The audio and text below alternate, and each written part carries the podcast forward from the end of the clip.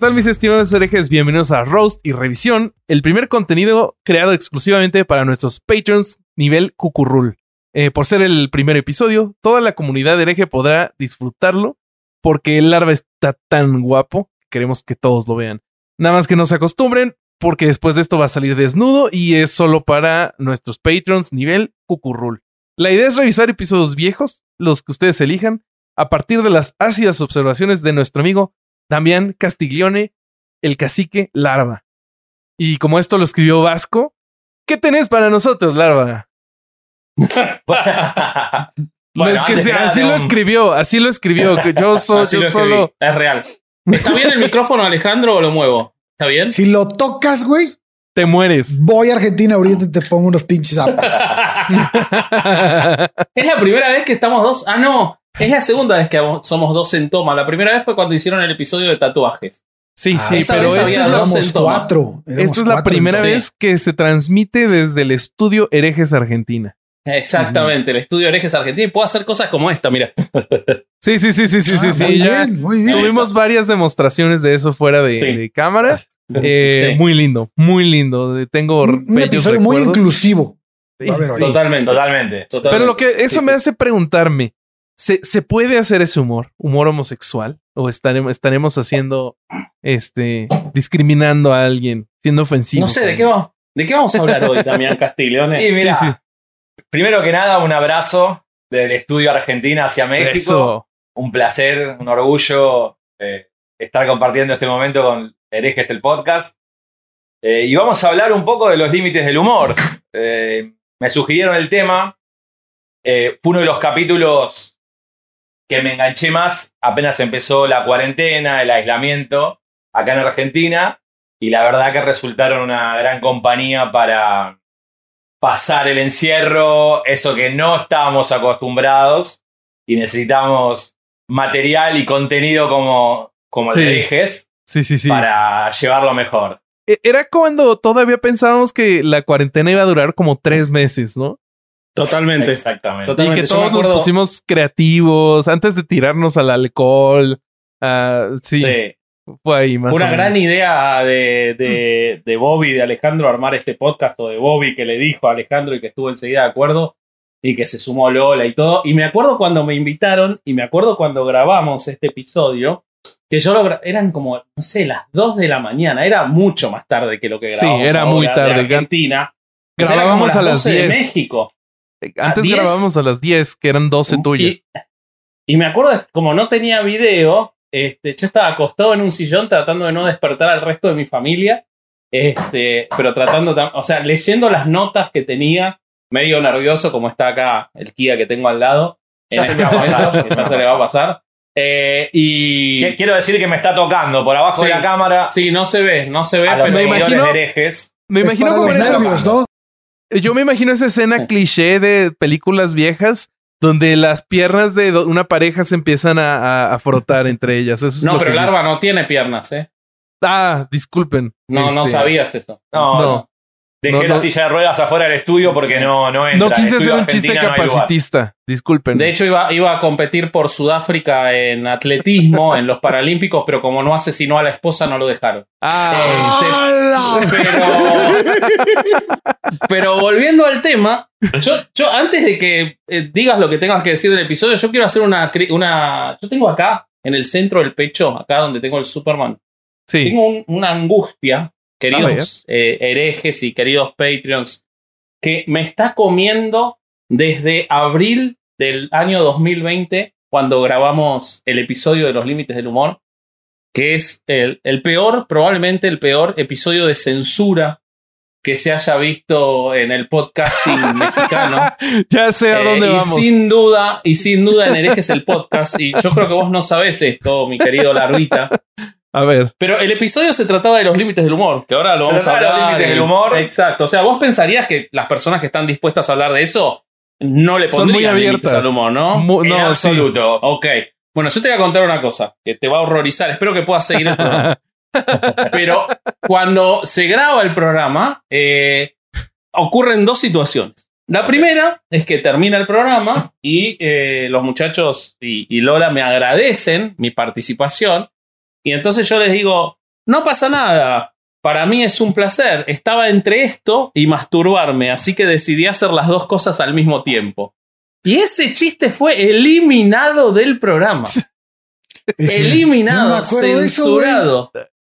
censurado absolutamente. Y por otra parte, ahora, ahora decís tus defensas, Roberto. Por otra parte, ¿Por otra parte, eh, cuando en el episodio yo cuento, como parte del. Seguro que vas a hablar de eso, moví el micrófono, te pido mil disculpas, eh, con el Ya brazo. sé, ya te vi, pero Este, ya. Eh, Ah, lo, moví de, lo moví de vuelta para acomodarlo. Eh, Ojo, ojo que Corsario nos manda un sobre con Antrax. eh, Sí, ahora, sí, sí, lo veo, lo veo enojado. Lo veo acá levantándote.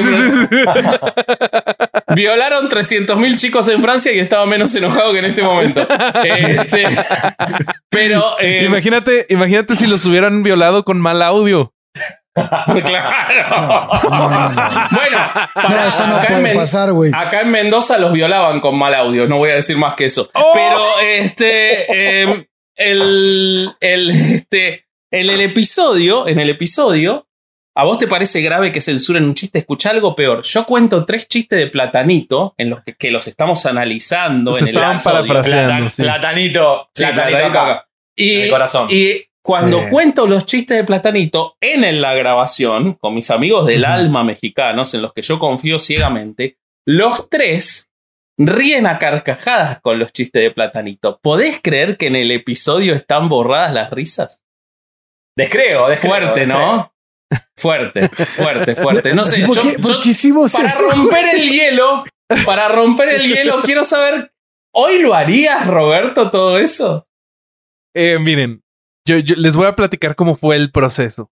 Eh, el chiste de Vasco fui yo. Fui yo y hay una razón nada más. Por débil, amigos. Fue por ser una persona débil y sin carácter. Ahora, ahora, sobre las risas del chiste de Platanito, lo pla- recuerdo que se platicó entre todos y creo que quedamos en eso. Dijimos, no, es que e- era un Ah, momento pero que éramos... ¿sabes qué? Exacto, el podcast no era de comedia, ¿no?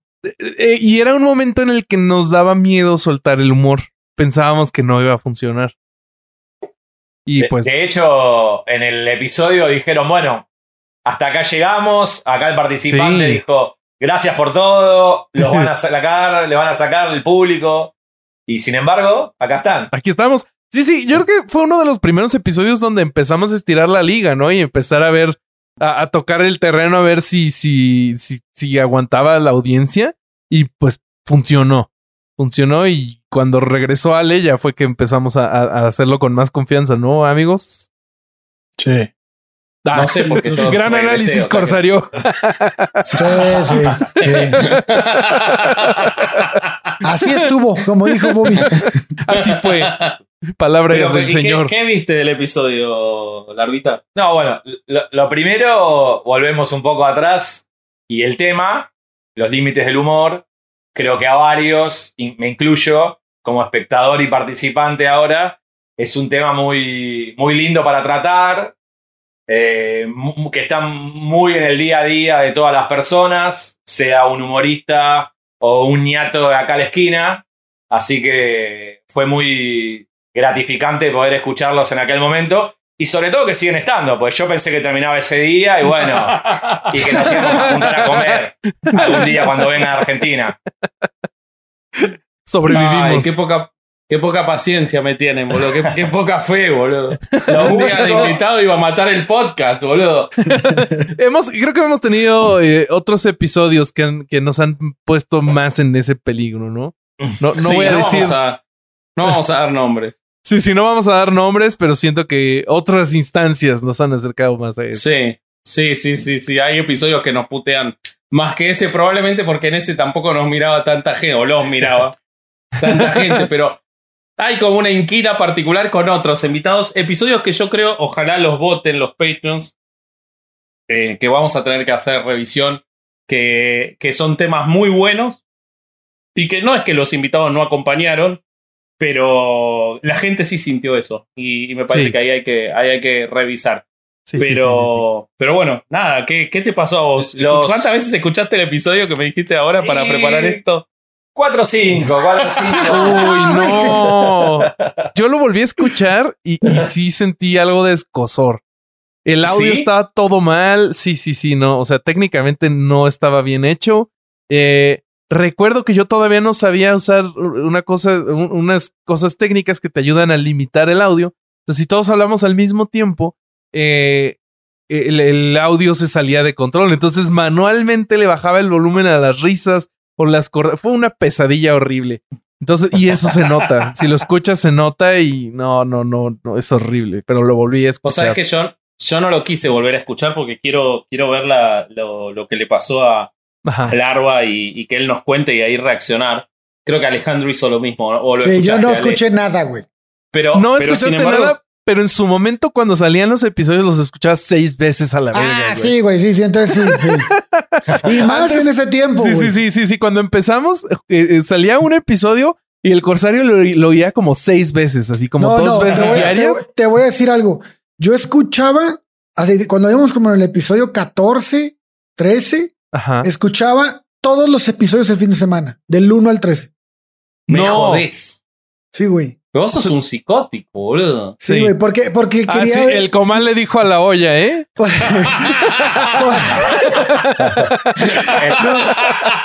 El, el pato le tira la escopeta. ¿no? claro.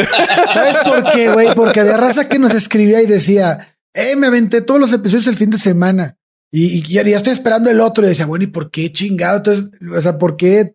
¿Cómo pudiste haberte aventado los 14 o los 13 episodios? Y yo me los Mientras aventaba. probabas. Y es cuando, pero cuando me, me acuerdo que cuando me los aventaba decía, güey, están buenos, güey. O sea, sí, sí, sí Es me gustan, muy güey. bueno. Y entonces Está dije, ok, bueno. vamos bien, no, vamos bien. Pero ahorita escucho la primera temporada y digo, no mames. Sí, sí. Pero, pero yo lo recuerdo con mucho cariño el episodio porque creo que pudimos transmitir la idea. No sé, Sí. no sé qué, qué te pasó a vos escuchándolo cuatro veces ahora. No, no, eh, la, la idea se transmitió. Eh, la pregunta principal, obviamente, fue muy fructífera. Si existen límites a la hora de hacer humor o si debieran existir, digamos, que es eh, la otra pregunta. También los que estábamos del otro lado de la computadora siguiéndolos, nos quedaron preguntas picando como si quedó alguien en Tampico después del COVID. si, si llegaron los libros a Querétaro. ¿Cuáles libros? ¿Cómo era eso? No me acuerdo. ¿Qué libro? No, digamos, al- algún integrante acá del, del podcast dijo que en- a Querétaro no habían llegado los libros. Ah, sí, sí, yo, yo había dicho eso. Eh. Yo tuve una experiencia muy mala cuando fui a Querétaro. Sí, sí, Ahora me van, a, me van a tirar con cosas porque Querétaro es la segunda o tercera ciudad donde más no se escuchan. Pero Sí. a mí me pasó que cuando fui a Querétaro no encontraba librerías. No Igual ahora no podés volver, así que es lo No, mismo. ahora no puedo volver, pero no, no encontraba librerías y me frustraba mucho hasta que fui a un centro comercial gigante que hay, pero creo que por Juriquilla, un centro comercial gigantesco y ahí encontré una, pero no había, boludo, no había librería. Entonces yo dije que a Querétaro no habían llegado los libros, es cierto, muy, muy prejuicioso de mi parte cuando es Sí. evidente que eso fue en Monterrey y no en Querétaro.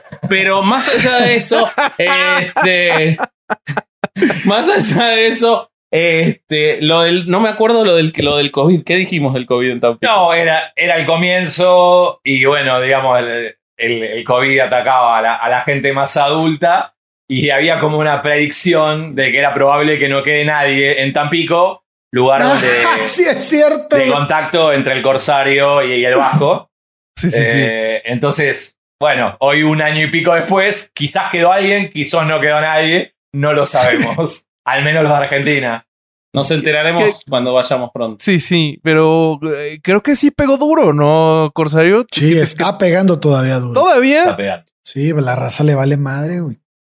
Bueno, ahí Bueno, está es, una es un buen respuesta ejemplo parcial. este, ¿no? De, de hacer chistes sobre el COVID, que quizás alguno, en relación a la temática del, del Sí. episodio, se siente ofendido. Nosotros no, no seguimos por esa línea. Lo que Claro. pasa es que es interesante eso, pero hablando en serio lo que él plantea. En ese momento hicimos un chiste. ¿Qué, fue- qué se grabó? ¿En abril o mayo? ¿No? Yo creo que fue abril.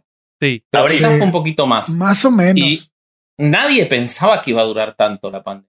Ok, va a ser nadie, tan- pensaba, nadie pensaba que iba a durar tanto el podcast, güey. No, eso seguro, eso seguro. Eso seguro. Pero eh, la, la pandemia ni que iba a matar tanta gente ni que iba a durar tanto. Sí. Entonces, ahí hay una diferencia en el chiste. porque no estaba hecho sobre algo en lo que realmente hubiera ocurrido algo grave todavía.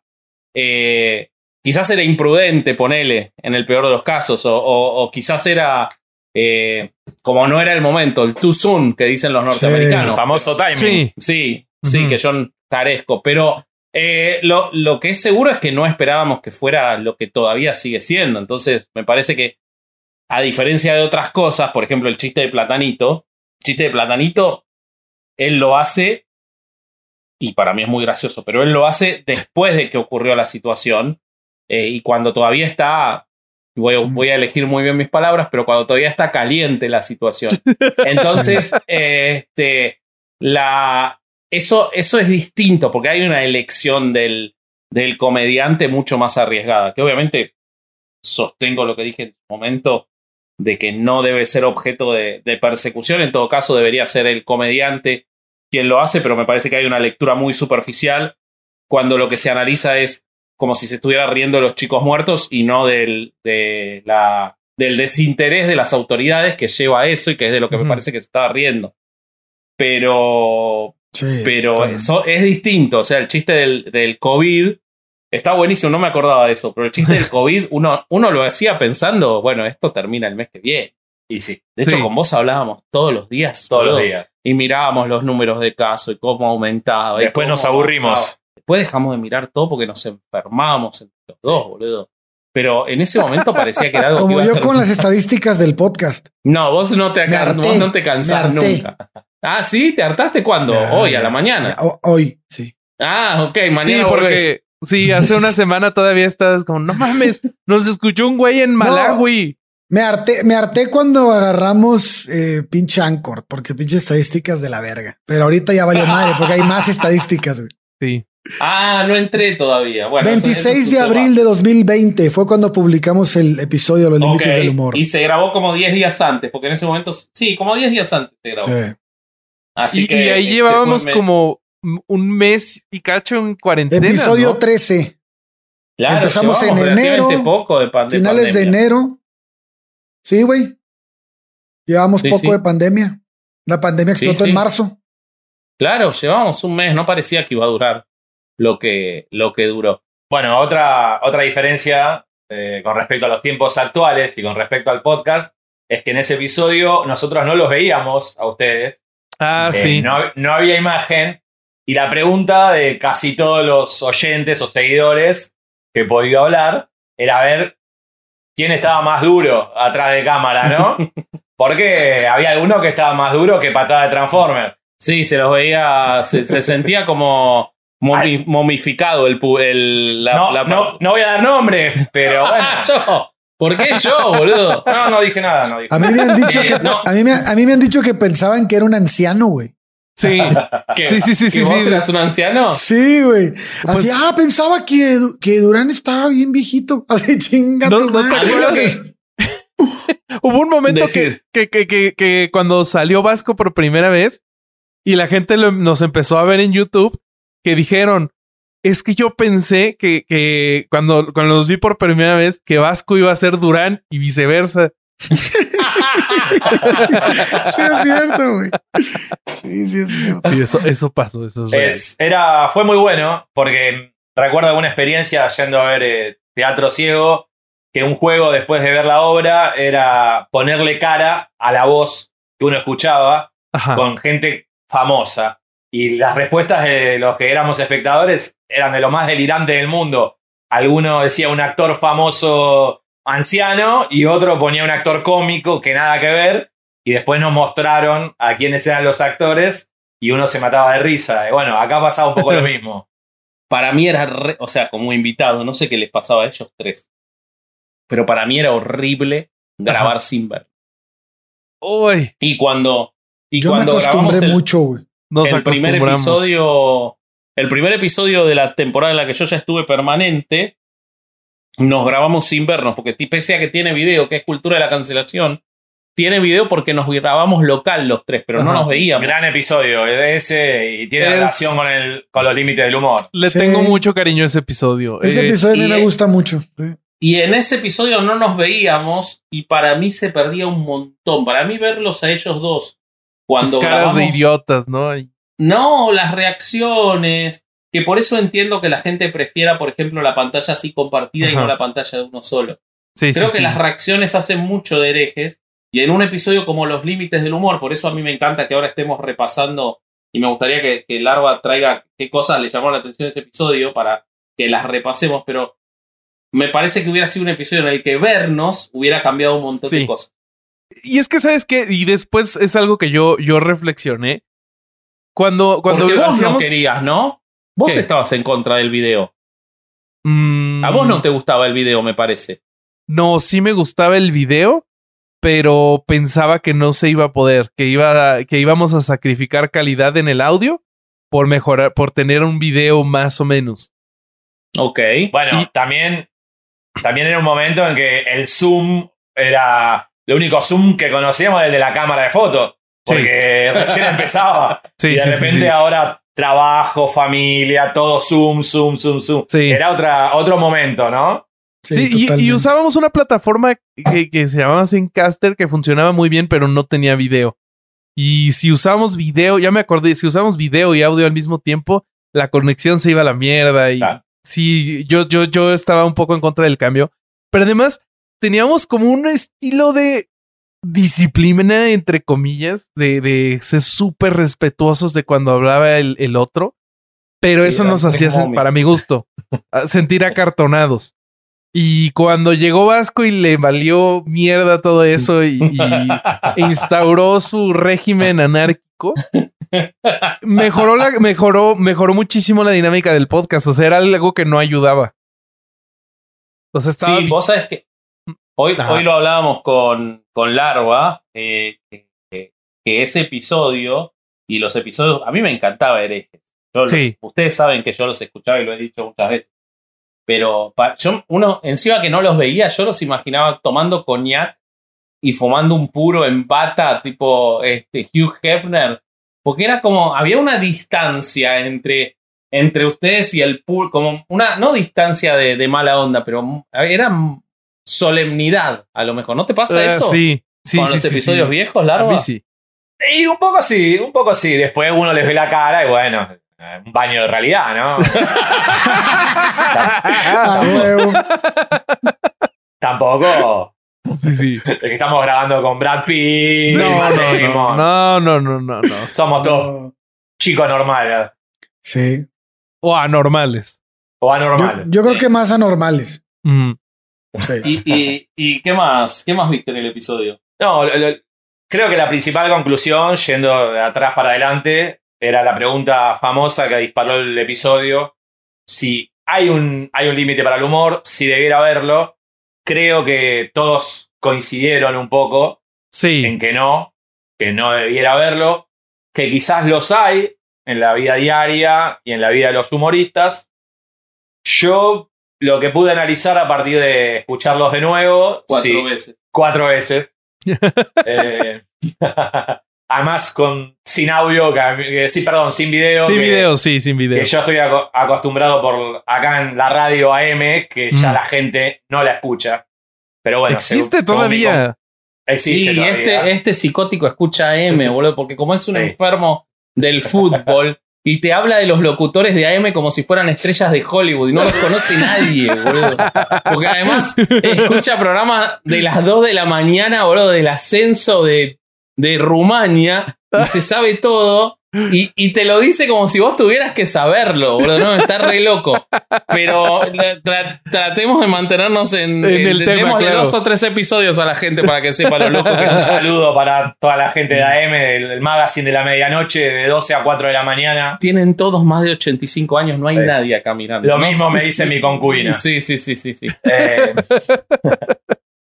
no, a, a lo que íbamos, eh, la- una de las conclusiones que uno saca es, ya ha pasado un mes, un perdón, un año y medio, es si ustedes siguen pensando lo mismo, que no debiera haber límites, y si los hay en la práctica, en la realidad, o si cambió en algo su pensamiento al- al pasar un año y medio, incorporar nuevos conceptos, ideas, etcétera. Yo, tengo Ale. algo, pero no sé ustedes. ¿Quieren empezar alguien más? No, dale. A ver, eh, yo, yo me quedé pensando en algo porque sentí que al final de- del episodio fue una terrible paja grupal en donde todos estábamos de acuerdo en todo. Eh, y me quedé pensando en so- que quedamos en el episodio que sí no debe de haber límites en el humor, pero eh, el humor no debe de ser confundido con el bullying. Y, pero ¿qué pasa cuando quien está haciendo el humor eh, no se está dando cuenta de que hay una persona o la, o la persona sobre la que se está haciendo el humor, aunque parece que, que es cómplice y que está dentro del chiste, pero esta persona no lo está expresando. ¿Qué pasa ahí para ustedes? ¿Cómo es eso? No te terminé de entender. Ah, Muchas veces creo que pasa que entre amigos, eh, sobre todo lo, lo pienso como en niños más pequeños, en niños pequeños, en niños más pequeños, ¿no? Como si fuéramos nosotros niños, en niños pequeños. Sí. Eh, en el que ¿En igual, niños pequeños? ¿Por qué no lo dijiste? ¿En niños pequeños? eh, ok, niños pequeños. que, que puede llegar a pasar a que entre, entre amigos se hacen alguna broma y que pueda parecer que alguno de los niños, eh, sobre el, el quien es el objetivo de la broma o del, del chiste, que está participando y que está riendo, pero y- que puede ser que en realidad no, no se sienta a gusto y no lo está expresando. ¿Sería eso, seguiría siendo humor o, seguiría, o ya sería bullying? Uf. Eh, entiendo lo que decís. O sea, que Entiendo lo dices que decís. que la que es responsabilidad de la otra persona lo que el otro está sintiendo. No, no, no, más bien no sé si es responsabilidad. No sé si un- el humo- eh, quien está haciendo el humor es responsable de las emociones de, lo de, de los demás. O sea, no, no, no, no estoy seguro sobre la situación y es lo que les planteo para que intentemos Bueno, llegar yo, a yo- algo. yo tengo un ejemplo y a ver si lo aterrizamos. a ver, Este, cuando fui una vez a la caja popular, estaba Covarrubias y estaba Un Gallardo. abrazo.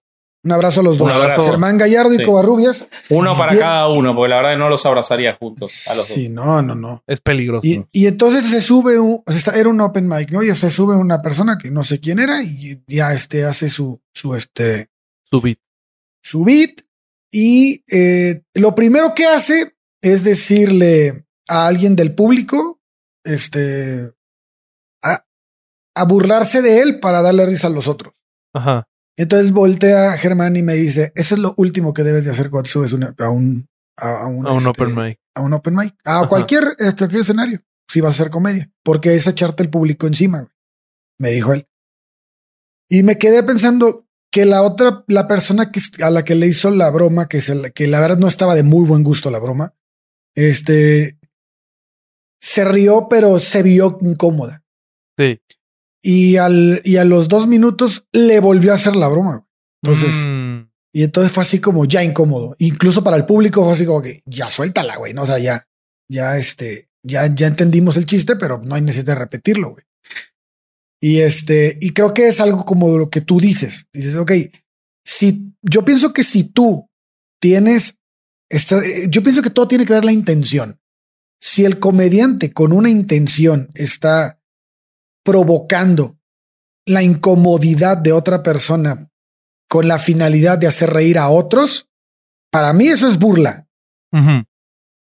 Ahora, si el comediante piensa que el chiste no le no está generando nada ni le va a hacer nada y simplemente es una forma de agarrar un puente para conectar a otro lado y esa persona se sintió, pero tu tu tu intención no era hacer un chiste a costa de ella para ganarte más público, sino simplemente pensaste en hacer el chiste y pensaste que no le iba a hacer afectar, creo que no tienes no tienes pedo.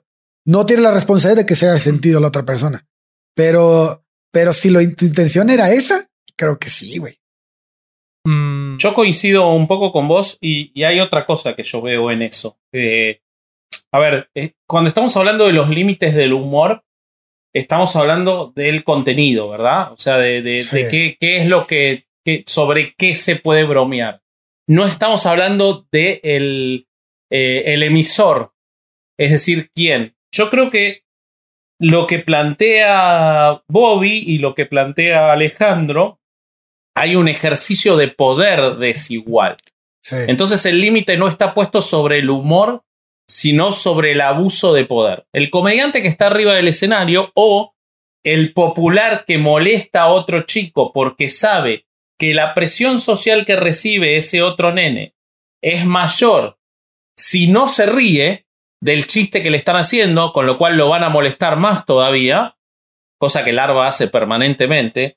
Pero, eh, o sea, esa, ese poder que sabe que tiene, ese poder En este momento me estoy riendo de tu barba. Claro, bueno, por Para eso. adentro, ¿eh? Sí, ahora me la vas a chupar toda. Pero No. la barba, la barba. Pero, eh, Qué desagradable. Eh, Aún así está muy ¿cuál de las desagradable. dos era más desagradable? Lo dejo para Sí. que lo elijan. La Votan. barba, güey. La Voten, barba, definitivamente. La barba. Sí. Eh, Qué horrible, güey.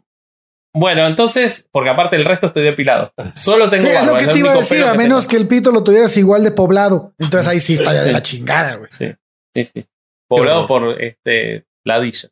No, bueno, entonces el, eh, el, este, el ejercicio de poder de ese chico que se está riendo de los demás, de uno, porque sa y sabe que ese se tiene que reír, porque si no se ríe lo van a molestar más, o el ejercicio de poder del comediante que sabe que lo fueron a ver a él, eso sí tiene que tener un límite, porque Pero- no tiene que ver con el ¿Tú humor. crees que siempre existe ese análisis? Yo creo que no. Yo creo que muchas veces. Yo creo que sí. Yo creo que muchas que veces, y sobre todo entre pares, o sea, no tiene que haber una relación desigual. Le dices algo a tu amigo que para ti es muy gracioso y puede ser que para él no sea gracioso.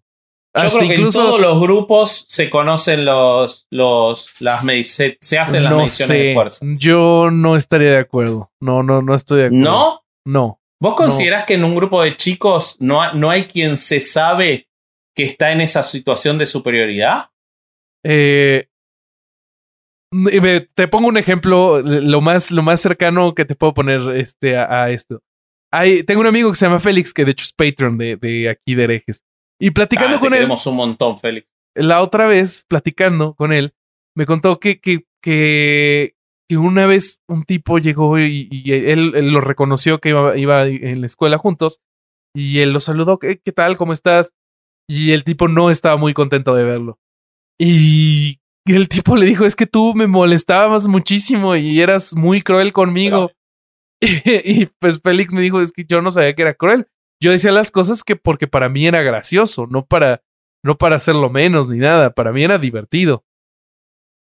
Bueno, Félix, permitime que, como alguien que ha molestado a mucha gente a lo largo de su vida. Creo que más bien Vasco quiere justificar que es un bully horrible. No, no, al revés. No, no, sí, yo, yo soy un bully, pero eh, lo que o sea, siempre he conocido el, el, el, estado de mi público en la relación de hacer eso. Y permitime, Félix, que sos Patreon y por favor seguí siéndolo. Eh, y seguro sos una persona hermosa, pero no te creo. No te creo que solamente estabas. Y no lo quiero personalizar en Félix, pero vos que también has molestado a mucha gente, Sí. conoces al público. Larva, no, no, no lo puedo creer. No puedo Yo- creer que Larva haya molestado a una persona en el universo. A mí Yo- me tiene alquilado. Yo soy víctima del larva permanente, permanente. Cosas horribles. Me acabo de ser mejor amigo de Larva Pero en este merecido, momento. merecido. Ustedes lo conocen. Sí, Sí, sí, totalmente. Mm, sí. Yo creo que, bueno, a partir también de haberlos escuchado a ustedes, algo, algo que nos llevamos de ese episodio era esto de la intención de generar daño, digamos, per se, de la persona que, que hacía el humor, sea un humorista o una persona en su vida diaria. Lo que pasa es que creo que a edades tempranas, en general, cuando uno todavía está en crecimiento, el humor muchas veces se relaciona con la burla y el daño a un tercero Sí. a medida que uno crece, va conociendo un poco más el, el contexto en el que juega, eh, los códigos, que también se ha hablado en el episodio de ustedes, y ahí se genera una relación de más nobleza entre el humorista y el que recibe la burla. Cuando uno es más chico, es más difuso y por ahí es más hiriente y Sí. quizás garpa más, garpa, como decimos acá en Argentina, paga más el, el- el- el bullying o, la- o el daño a alguien para uno ganar popularidad o, o ser más, más genio en su humor. Sí. Sí, Sí, yo sí. no creo que quien lo hace. No, no sé. Ale, ¿vos qué opinás? Vos trajiste el No, yo creo que la persona, una persona que es castrosa, sa- se sabe castrosa. O sea, no creo que diga, ay, hice esto y no sabía que te estaba afectando. No no. Y en cuanto No. al ejercicio de poder, De totalmente, sí. Nomás que yo, yo puse el ejemplo porque a raíz de lo que Bobby comentó. Sí, el ejercicio de poder, si alguien, si alguien utiliza para mí algo, este, valiéndose del lugar que ocupa en el cuarto, o sea que en este caso sería el escenario, Ajá. siendo la, el, el- el comediante, O sea, que- el corsario quería decirnos que él estuvo backstage en la caja popular, así de Sí, cabrón. eso he estado muchas veces en backstage en la caja popular, güey, no es ninguna novedad, no, pero nos lo querías recordar. Eso es pero lo ya que- lo saben, güey. qué Este- estrella sos. No, Sí, güey, es, sí. es este, es, sí es una cosa completamente distinta, pero eso también de que no sabía que estaba afectando gente al bullearlos o al hacer bromas de ellos, no mames, pues cómo no vas a saber, güey, ¿no?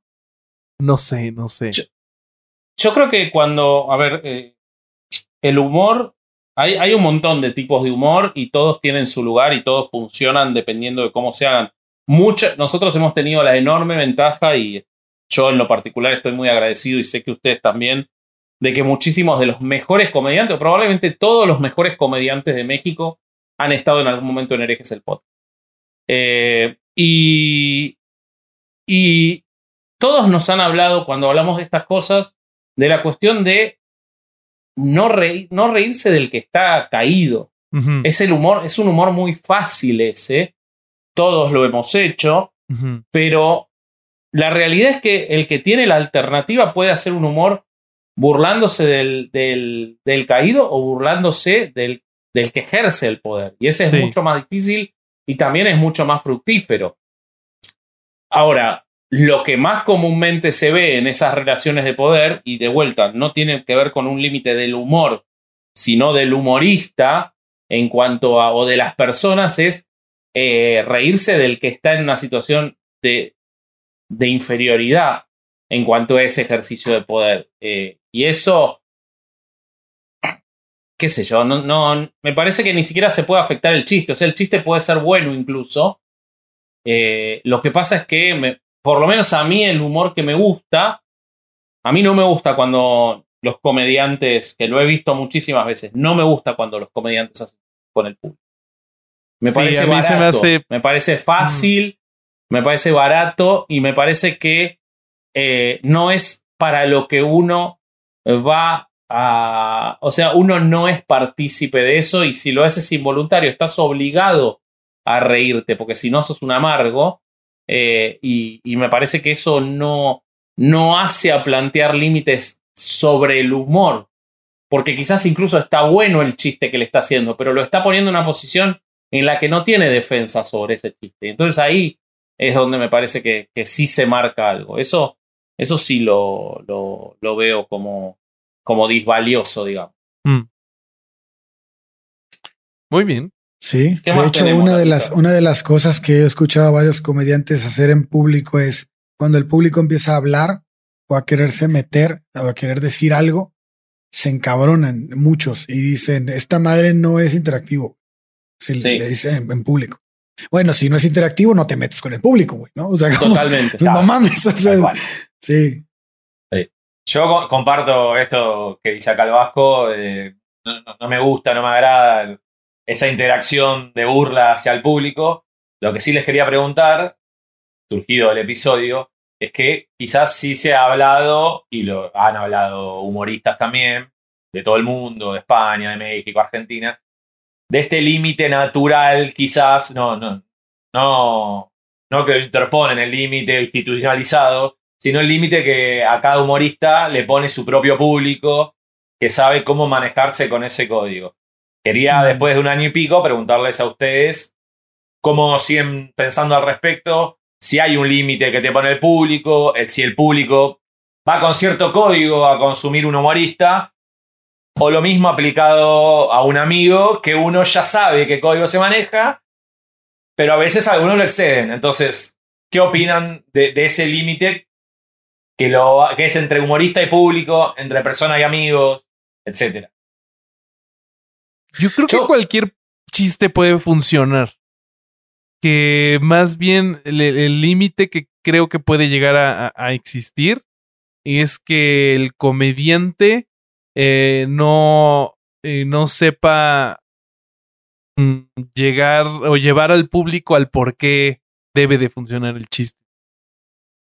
Creo. Coincido, estoy de acuerdo con vos. De hecho, Dave Chappelle es una demostración impecable de eso. Él, Claro. él te plantea esos desafíos y logra pasarlos. Pero sí creo que las épocas marcan el humor en general. Bueno, sí, sí, sí. Hay, hay excepciones, me pero quedé que no que, está mal que no está mal que sea así. Por ejemplo, eh, yo, Ricardo Farril, quien ha venido al podcast y, y lo, lo queremos mucho, eh, cuando uno ve sus especiales de ahora, son muchísimo más sofisticados en su humor que hace unos años. Hace unos años era un éxito, un éxito rotundo, y hoy uno ve sus, eh, sus especiales y si bien causan gracia, hay muchos chistes que se pasaron de época y que Sí. hoy no causan gracia porque van a lo físico, van al poder adquisitivo y en Sí. ese momento eran buenos. Yo creo que es un error analizar sacando de época. ¿Está mal ese límite o es un límite natural? Para mí es un límite natural. Es La un límite natural. Como la hace- mujer como objeto, Sí. la mujer como objeto cambió, no Las funciona preferencias más. sexuales. las preferencias sexuales. eh, Fíjate que se, me las- hace, se me hace, se me hace un límite tan, tan, este, tan natural como podría ser. Tal vez no es un límite en, en sí, pero por ejemplo, el too soon es un límite, güey. O sea, es, es te- no te pases de verga. Acaba de pasar ayer, güey. O sea, el, el- el- pero sí lo puedes hacer después. O tal vez si construyes muy cabrón el chiste, puede funcionar, güey. Pero al finalmente es una limitante, güey. Sí, yo con el. Tuzun no es. Yo con el Tuzun, obviamente el público es el que va a determinar eso. Pero yo no estoy tan. Yo creo que como el humor funciona para despertar la reacción que a veces la mejor editorial del mejor diario no logra hacer, y el humor sí lo logra, yo no estoy tan de acuerdo con que haya un tiempo, pero obviamente lo marca el público Sí. o la gente que tenés alrededor. Pero estás de acuerdo que es un límite natural. A veces sí y a veces no. A veces la misma presión social que hablábamos para que una persona se sienta forzada a reírse de un chiste, a veces esa misma presión social funciona para sentirse obligado a no reírse de un chiste. Sí. Y no es natural. Yo creo que con el Tuzum muchas veces pasa eso. O sea, te querés reír porque te parece gracioso. Está el caso que creo que lo mencionamos en el podcast, ¿no? De, el de Gilfrid God, eh, Gil- Gilfrid God, Vos podés, dale. Godfried, bueno, no me acuerdo cómo se llama, que hace un chiste sobre eh, el 11 Pero, de septiembre. ¿puedes repetir el nombre? ¿Puedes repetir el nombre? Gil, Gil, Gil, Gilfred Godfried. Googleenlo si pueden. Eh, hace un chiste en el Friars Club sobre el 11 de septiembre, apenas ocurrido el 11 de septiembre. Y el tipo, gracias a ese chiste, logra romper algo que había en la sociedad americana que necesitaba reírse de eso y no podía hacerlo. Me parece Pero ¿Qué? haber sido un chiste súper bien construido, güey. Probablemente, probablemente que sí. Pero entonces lo que me está diciendo es que el Tuzun no es un limitante, sino el, el reírnos de la tragedia y no tratar de entenderla a partir del humor es el limitante. Para mí, para mí el soon es un colador de malos chistes. Ok. O sea, Ah, el too ok, soon, ok. el funciona, puedes romperlo cuando tu chiste es una verga. Está bien hecho, bien construido y todo, güey. Eh, no hay, no hay too soon para un buen chiste. Entonces el tiempo no es el parámetro, es la calidad del chiste. Exacto, pero, pero, el, pero fíjate, si pasa más tiempo, puedes hacer una calidad de chiste más baja y va a funcionar. Entonces sí Pero- hay pero- una limitante, güey. Pero puedes hacer una calidad de chiste más baja porque la gente que, Les ya lo aprobó. que se somete a esa presión social de no reírse en un- de un chiste antes de tiempo, baja esas barreras y dicen, bueno, Exacto, ya pasó exacto. algo de tiempo, creo que ya me puedo reír. O sea, al de decir que baja las barreras, al, al- al decir que baja las barreras, estás quitando limitantes. Sí. Entonces, Pero sí, me queda claro que es una mezcla el Tuzun de varias cosas, porque finalmente lo que hace destruir al Tuzun es una buena, un muy buen chiste. Ante un muy buen chiste, no hay ningún Tuzun. No hay forma. O sea, va a funcionar entonces a es, huevo. entonces es la calidad del chiste. Lo Sí. que cambia, lo que cambia es cuando no está eh, en, en, en llaga la herida, ya no te importa que el chiste no sea tan bueno. Eso sería, digamos. En cambio, cerca sí le prestas. Sí, ok, sí, estoy de acuerdo con vos. Estoy de acuerdo con vos. Ahora, ¿nunca les pasó hacer un montón de chistes en un velorio? ¿O en un Yo, entierro? yo soy esa persona. Y. No, pero yo no, porque no soy bueno haciendo chistes. y- y- sí sos, sí sos. No, Haces poco. Y menos sos. en un velorio, güey. Yo odio los velorios, de verdad, lo- es de las cosas que más detesto. Para mí, una persona a la que le gustan los velorios tiene algún problema. Y sí. Tiene algún problema. No, no, pero-. Es antinatural el velorio. No, Hay personas que les gusta y que ¿Y les- cómo estás? Y bien, Sí. como el orto estoy, como el orto. ¿Qué Sí, te van a sí. decir, no? Eh, no hay forma de contestar. Porque aparte hace poco tuvimos, hace poco tuvimos uno, ¿no? Porque a vos se te murió. Eh, pero este y la, y la velamos. Pero no, hace poco tuvimos un ¿De velorio. qué con están hablando, güey? No entendemos. Y hace poco tuvimos un velorio. ¿Un velorio Y- o un entierro? No, un entierro no tenemos hace tanto. Eh, pero, eh, Por mes. pero eh, eh, este, hablábamos de esto con él. Uno va al velatorio, le da el pésame, lo siento mucho, no sé qué, y después te pones a hablar de cualquier cosa. Sí, sí.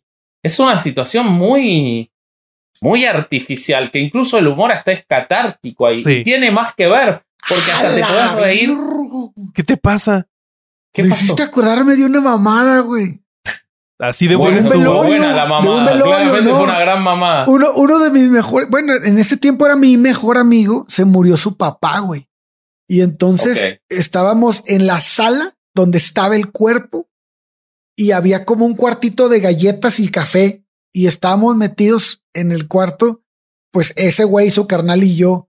Y yo les estaba contando mamadas, güey, y estaban cagados de la risa, pero las risas se escuchaban hasta afuera, güey, donde estaban velando al papá. Y entonces, pero yo, per- todos perdimos como que la conciencia de que estábamos en un velorio, güey, que era el papá. O sea, estábamos tan como si fuéramos una pera, güey. Y está, estábamos en, en secundaria, me acuerdo. Y estábamos orinados de la risa y hasta que el carnal dijo, güey, se acaba de morir mi papá, güey. Y nos dejamos de reír, güey. Pero después como de 40 minutos de estar orinados de la risa, güey. Y Pero, entonces, sí. ahora que estás diciendo eso, dice, es, es cierto, güey. A veces siento que la risa era como una protección al momento tan culero que porque pues él era mi tío, güey, yo lo conocí un chingo y, y me dolió un chingo, pero en ese momento como que fue una protección de reírnos, güey. Pero a- a- ese es un, para mí, un muy buen ejemplo. Se supone que uno tiene que, en determinadas circunstancias, guardar una compostura que, sin embargo, vos se te viene el humor y, y lo tenés que reprimir. Sí. Y la verdad es que es una reacción tan natural como cualquier otra. Entonces, eh, ¿qué, ¿qué es lo que está? ¿Por qué? ¿Dónde se decidió que el humor es una falta de respeto? Cuando vos no lo. Y eso creo que no lo hablamos tanto en el, en el episodio. Pero cuando vos no le estás. O sea, ya, ya establecimos cuál es la idea del bullying y de molestar a alguien sabiendo que lo molestás o, o lo que sea. Pero sacando eso, ¿no? ¿Quién decidió y yo creo que eso tiene mucho que ver con la cultura judio-cristiana. En el nombre de la rosa hablan mucho A de huevo, eso. justo te iba a decir eso, güey. La Pero pelea- ¿quién, Porque la risa mata el miedo. quién decidió eso? Que el humor falta el respeto. ¿Por qué no? Y de hecho, en otras culturas, los velatorios se viven de otra forma. Eh, lo- lo- ¿Quién decidió que hay que guardar una, una, un rictus amargo, serio, en determinadas situaciones? Que el humor es menos válido. ¿Por qué es menos válido reírse que llorar? Eso es algo que me parece interesante, que no tengo una respuesta. De hecho, Pero- llorar es más formal. Sí, totalmente. Güey, Totalmente. en, una ig- en la iglesia no te puedes reír porque está Cristo murió en la Eh, cruz. eso güey, te iba a ahí decir, güey. puesto, güey. ¿No les pasa que los funerales se sienten como una extensión de una misa? o sea, aunque no haya un sacerdote, no haya siquiera símbolos religiosos, o sea, y la gente esté cada quien por su lado, es como una extensión de esa misma solemnidad horrible. Sí, porque la, la idea del catolicismo está basada en la muerte, güey. O sea, esa es su, su, su pilar, güey. Sí, totalmente. Y eh, también siento que las religiones organizadas carecen totalmente de sentido del humor. Totalmente. No tienen ninguna capacidad de reírse de sí misma. Cualquier, cualquier chiste, y lo hablamos con, cuando vino Tato Alexander Ah, eh, sí. y hablamos de, de Backdoor o la vida de Brian. Cualquier chiste que se haga sobre la religión, bueno, ha muerto gente por reírse del Islam. Eh, Todo Charlie- parece. Hebdo. Preguntarle a Charlie Hebdo, ¿no? ¿Cómo? Preguntarle a Charlie Hebdo. Exactamente, exactamente. Entonces, todo el humor que se haga sobre lo religioso parece como. Todo parece fuerte. Sí. Es como que. Y como sociedad le impusimos ese derecho a la religión a que tenga que ser un tema serio, del que uno no se ríe. Y. y Es, y, y- y- y es de las cosas más absurdas que tiene la sociedad, las religiones. Eh, y sin embargo, no nos podemos reír. Es, es muy paradójico eso. ¿Algo, ¿Algo iba a decir Larva o, o lo interpreté mal? Sí, no, no. Cuando vos, Corsario, hablaste de el nombre de la rosa, Ajá. a mí me quedó grabado en ese episodio esa frase que vos dijiste en su momento, de que estaba relacionado con el tema del humor y la iglesia, claramente. Obviamente, a lo largo de los episodios que vinieron después de ustedes, ya conociendo y siendo seguidor del podcast, uno va atando hilos y va atando temas. Y en ese momento esa frase de esa película me quedó grabada, de esto de que con risa no hay miedo, y, o sea, y sin, y sin miedo no hace falta la fe, y sin fe no hace falta Dios, eh, digamos, resumido en pocas palabras. sí, sí. Y me quedó, y me quedó muy grabado, digamos, siendo ateo, cero religioso. eh, es algo que explica muy fácilmente el tema del humor y la necesidad esta de por qué creer, porque uno tiene muchas veces tiene miedo, entonces cree en un montón de cosas, la mayoría en mi opinión, sin ningún tipo de sustento fáctico en la, vida, pero ahí está uno de los grandes temas y el humor pasa por lo mismo. Pareciera que hay ciertos temas que, que un grupo de gente o un sector no, no deja que o se siente ofendido cuando uno hace chistes y también una de las claves que uno aprendió con el episodio es que los grandes humoristas o uno, los amigos que más humor hacen en un grupo también se ríen mucho de ellos mismos.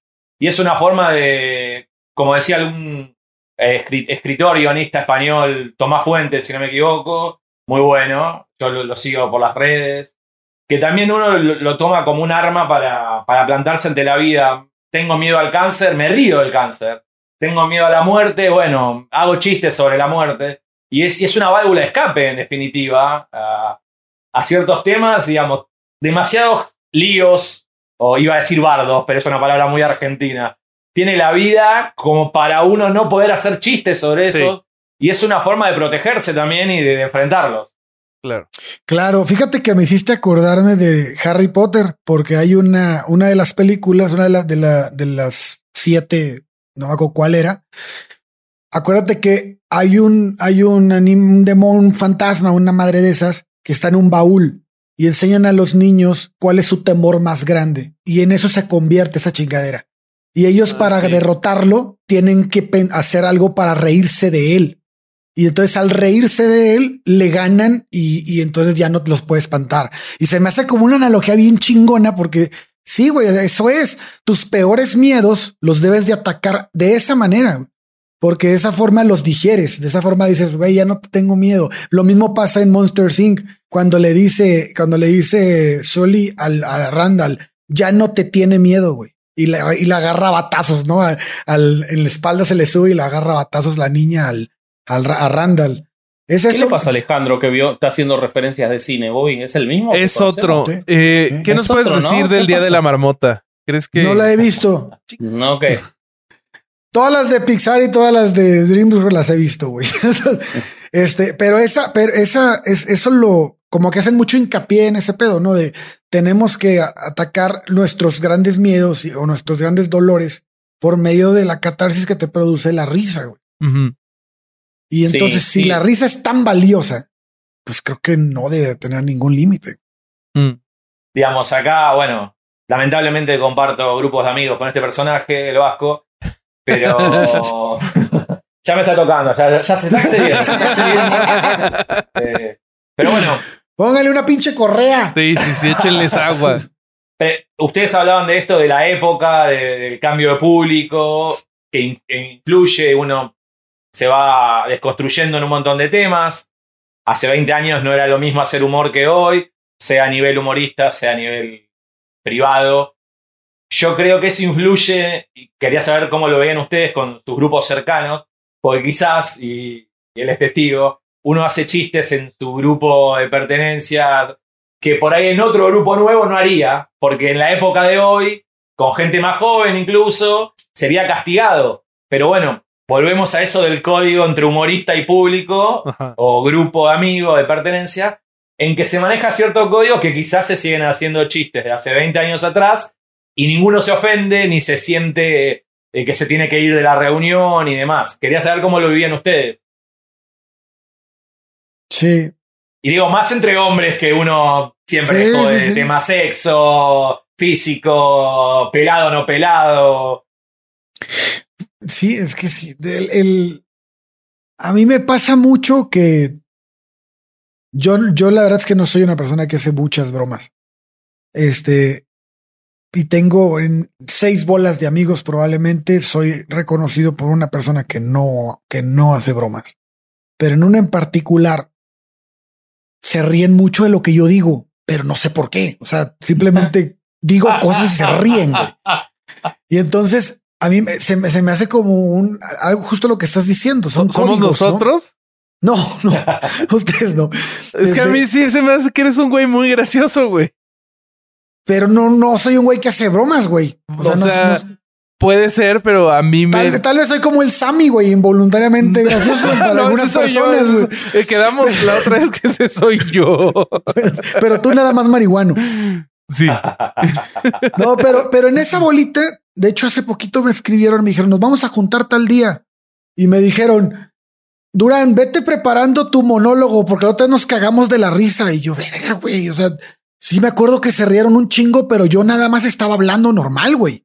Y en otras bolitas, y en, otra, y, y en otras bolitas. Y en otras bolitas me- es así de que, de que, ay, qué mal, qué mal chiste, güey. O Y sea, Durán, Durán así así como con. que yo, verga, güey. Y ahí sí lo quería hacer, güey. Ahí sí quería hacer el chiste. Güey, Entonces, te imagino con estos güeyes así de. Sí, güey, entonces este pasó esto en el seminario y los güeyes, ah, güey, no mames.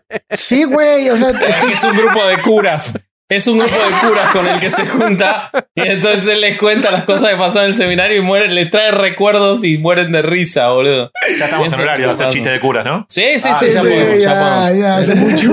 Eh, pero yo, yo igual, a mí me pasa algo particular con eso. A mí, en general, y vos lo sabés, me hacen reír las mismas cosas siempre. No, no me pasa que. De hecho, tenemos amigos que hacen esos chistes tipo, no sé, mandar chistes de, de- de- de la mujer como objeto y ya no nos causan gracia. No, no es que determinado grupo nos causa No, gracia, pero no nos parece quizás tan grave como que Ah, bueno, en cuanto a eso, a mí no. sí. que viene de una época diferente en que todos andábamos en esa, hoy no lo haríamos. Pero vos le estás Pero no hay ofensa. Sí, porque le pones contexto a la persona. Y eso, y eso me parece que. Me parece que es algo tan fundamental y que a veces nos olvidamos, Sí. en general, en todo como seres humanos, y que tiene que ver de vuelta. O sea, el humor es, es excelente como un ex- eh, expresor de un montón. ¿Existe la palabra expresor? Yo creo que no. sé, ¿A qué te Eh, refieres? No sé. Como un- no, pero Un ejemplificador de un montón de cosas. Ahí No, expresor Con lo- no ex- No existe, ¿no? No. Con lo que tiene que ver es con la tolerancia. O sea, vos le vas a tolerar a una persona porque has vivido una serie de cosas por e- con esa persona, porque sabes lo que vivió en su vida, porque lo viste actuar en otras cosas, le vas a tolerar una cosa que a otro no se la vas a tolerar, capaz porque no lo conoces o porque sabes que su trasfondo es más siniestro. Y, y me parece que nos que todos También las licencias humanos- entran ahí, ¿no, vale? Totalmente. Totalmente. Y creo que hay algo de... O sea, en, y creo que es un problema de la eh, cultura de, de la cancelación o de lo políticamente correcto, que justo antes de empezar hablábamos de eso con algunas cosas que pasaron ahora en México, eh, que decidimos o hay un sector de la sociedad que decidió que ese contexto no importa, que hay que manejarse en absolutos. Eh, y que entonces no importa lo que haya hecho esa persona antes, obviamente no estamos hablando de crímenes ni de, ni de actitudes, estamos hablando de hacer chistes, ¿no? Sí. O, de, o de tener opiniones. Sí. No estamos hablando de hechos, sino de opiniones. Pero todas las opiniones están construidas en virtud de un contexto. Y el humor no deja de ser una opinión. Cuando nosotros Sí. hacemos un chiste, estamos dando una opinión de lo que nos pasa con el entorno con lo que está ocurriendo. eh, o de lo que nos molesta. Y me parece que esa tolerancia respecto de la persona que lo está diciendo entra en juego. Porque si no, sos un. O sea, sos un cínico. ¿sí? O sea, te estás poniendo en un lugar en el que vos mismo eh, cagás este, sin olor. Y entonces todo lo que vos dirías sería intocable como para que vos puedas juzgar tan fuertemente a los demás. Todos tenemos que entender el contexto del otro y de dónde viene en cuanto a sus opiniones y en cuanto a sus chistes. Me parece que eso es, es algo importante. Entonces vos a un grupo de amigos le estás dando ese contexto y capaz si alguien en el colectivo te hace el mismo chiste o en, en, no sé, en una, en una estación de metro que no lo conoces y no tenés por qué tener ningún contexto, vas a decir es un desagradable. Capaz Sí, el chiste es el mismo. Porque uno es uno y sus circunstancias, ¿no? Entonces me parece que tiene que ver con eso. Sí, sí, comparto 100% lo A que- ver, les voy a, les voy a leer algo que me mandaron hoy con relación a, en relación con lo que dijo Vallarta de Chespirito, güey. Este, en esa, en esa entrevista se avienta un comentario más o menos así. La comedia no tiene la obligación de hacer reflexionar a la gente. Que también es cierto, ¿no? Pero entonces dice, siento que no caben sus dos argumentos en el mismo plano. Por un lado se queja de que con Pinochet ponían a Chespirito y por el otro lado la comedia no tiene la obligación de hacer reflexión sobre temas de político y social. Creo que son dos cosas muy distintas, ¿no? Sí, me parece que no tiene nada que ver. Parece que no tiene nada que ver. Eh, yo creo que. Bueno, por un lado me parece que Vallarta te puede decir lo que quiera, que la comedia no tiene por qué hacer reflexionar a la gente, pero no es algo que él ejerza. Él hace reflexionar a la gente siempre. Siempre. Entonces me parece, me parece que tiene que ver con una falsa humildad muy, muy este, propia de nuestro amigo Vallarta, de bajarse el precio a lo que él hace que siempre hace reflexionar. Fíjate que Entonces- yo lo agarré, yo lo, bueno, es- antes de que te sigas, ese pedacito yo lo agarré por otro lado. Vallarta ver. dijo, Vallarta dijo, la comedia no tiene la obligación de hacerte reflex- reflexionar. No, no la tiene, pero puedes usarla para eso. Claro, No, no es obligatorio, claro. ¿no? Obligatorio no es. No y hay es. chistes muy tontos Claro. que hacen reír mucho y 90 episodios de hereje son un ejemplo de eso. Pero la realidad Sobre todo el último, el, el de los Amish este, tiene un chiste terrible. Sí. Pero la realidad es que eh, la, la comedia que uno se acuerda con el curso del tiempo es la que sí te hizo reflexionar. Sí. Sí. También la literatura puede no hacerte reflexionar. O podés ver una comedia romántica que no te deja nada y disfrutarla, pero el, el buen cine o la buena literatura o la buena música, aunque parezca más llamativo y por eso muchas canciones del pop quedan en el olvido y hay otras que se guardan en el cerebro porque uno necesita una segunda, una tercera escuchada y la comedia pasa lo mismo. Claro. Y creo que Vallarta, y cuando dije falsa modestia, no es que él lo haga desde un lugar de ego. Obviamente él, él, le- él, él no se considera todo lo bueno que es y sabemos que es así. Sí. Pero hay un montón de comediantes que pueden hacer el chiste más tonto, pero eligen hacer uno más sofisticado. O que el chiste tonto sea sofisticado. Y me parece que quien está acostumbrado a hacer humor, no digo que tenga la obligación, pero que si puede hacer el ejercicio de que su chiste te haga pensar, como hace Chapel, que Chapel hace un chiste y lo deja ahí colgado y se olvida, y después vuelve a ese chiste y te mata con eso. El Bueno, tema es que lo vuelva a encontrar, ¿no? el tema es que lo vuelva a encontrar, porque, porque está esa construcción. En cambio, hay humoristas, ¿Ese es el callback? no- es- el callback, exacto. Es hay eso, humoristas ¿verdad? que no están preparados para eso. Hay humoristas, hay humoristas que no escriben sus chistes, y lo hemos hablado, y en- o que repiten o que construyen sobre el chiste del otro. El bullying tiene mucho de eso. El bullying tiene mucho de reírte de algo que ya ni te acordás por qué te estás riendo. Tal cual. y no tiene algo que va atrás que te haga ni pensar ni hacer algo mejor, es solamente eh, causar daño. Y me parece que mucho en el humor tiene eso. Que no estás obligado, por supuesto que no estás obligado. Ahora, ¿cuánto mejor es el humor cuando te hace reflexionar? Y me parece que por otro lado, lo de Pinochet ni siquiera tiene que ver con el humor. Y me parece que ahí se mezclaron dos cosas como siempre ocurre en los medios. Me parece que lo que él dijo es, ¿por qué vamos a reivindicar tanto a un tipo que no tuvo ningún pudor en actuar ante Pinochet o en actuar ante eh, un narcotraficante o lo que quieras decir, ya está, bueno, tuvo su época. Dejemos de seguir, que deje de ser la referencia máxima del humor mexicano. Me parece que lo que le molestaba a Vallarta es que Chespirito sea en el mundo lo que todos dicen, ah, México el chavo. Sí. Me parece que le es eso. No es ni siquiera el chavo en sí mismo. Y fíjate, hay otra, hay otra falacia aquí en esto que me estaban diciendo en el, en el mensaje. La comedia no tiene la obligación de reflexionar. Tu comediante no tienes por qué reflexionar. O sea, Claro. ¿por qué chingados? No, no, antes de ser comediante soy persona y puedo decirte lo que yo quiera independientemente de que sea comediante, güey. Entonces, creo que ahí, este, y además te lo puedo decir en comedia también, cabrón, y qué chingados, ¿no? No, no, no pasa absolutamente nada. Pero esta falacia creo que también la cometen los medios, ¿no? Tú estás diciendo esto y tú te dedicas a esto, por lo tanto no puedes atacar eso porque tú mismo estás diciendo que no se ataca. Ah, chinga, no, estás entendiendo todo mal, ¿no? Aparte hay algo más. ¿Por qué putas a Carlos Vallarta no puede no gustarle Chespirito? Y punto. Y es la opinión de él. No es el ministro del humor que porque él diga que le gusta o no Chespirito lo van a dejar de Sí. transmitir en algún lugar. Entonces es tan fácil como eso. Es como que a determinadas personas la enti- y, y en otro, desde otro lugar mucho más chico, obviamente, no pretendo ponerme en el mismo lugar, pero nos pasa a nosotros. O sea, ah, pero ustedes hablan de que no hay límite en el humor, pero después no bromean sobre tal cosa. Y no, no tengo ganas. Eso no me hace reír a mí. No, no me quiero reír de eso. Tengo todo el derecho del mundo a no querer reírme de eso. O ustedes que se burlan de religiones, pero de... Y no, la verdad que no. De esas no me quiero reír. No me da risa, no me quiero reír. Es mi derecho, porque como dice Alejandro, antes que eso soy un ser... Y eso no tiene que ver con... El límite del humor es el que vos le querés imponer a un tercero, no a vos mismo. Vos tenés el derecho de reírte de lo que se te da la gana. Eso no es un límite del humor. Sí. De hecho, el límite el límite en uno mismo es el, el humor que uno no le gusta o no le hace bien, no lo consume o no lo hace.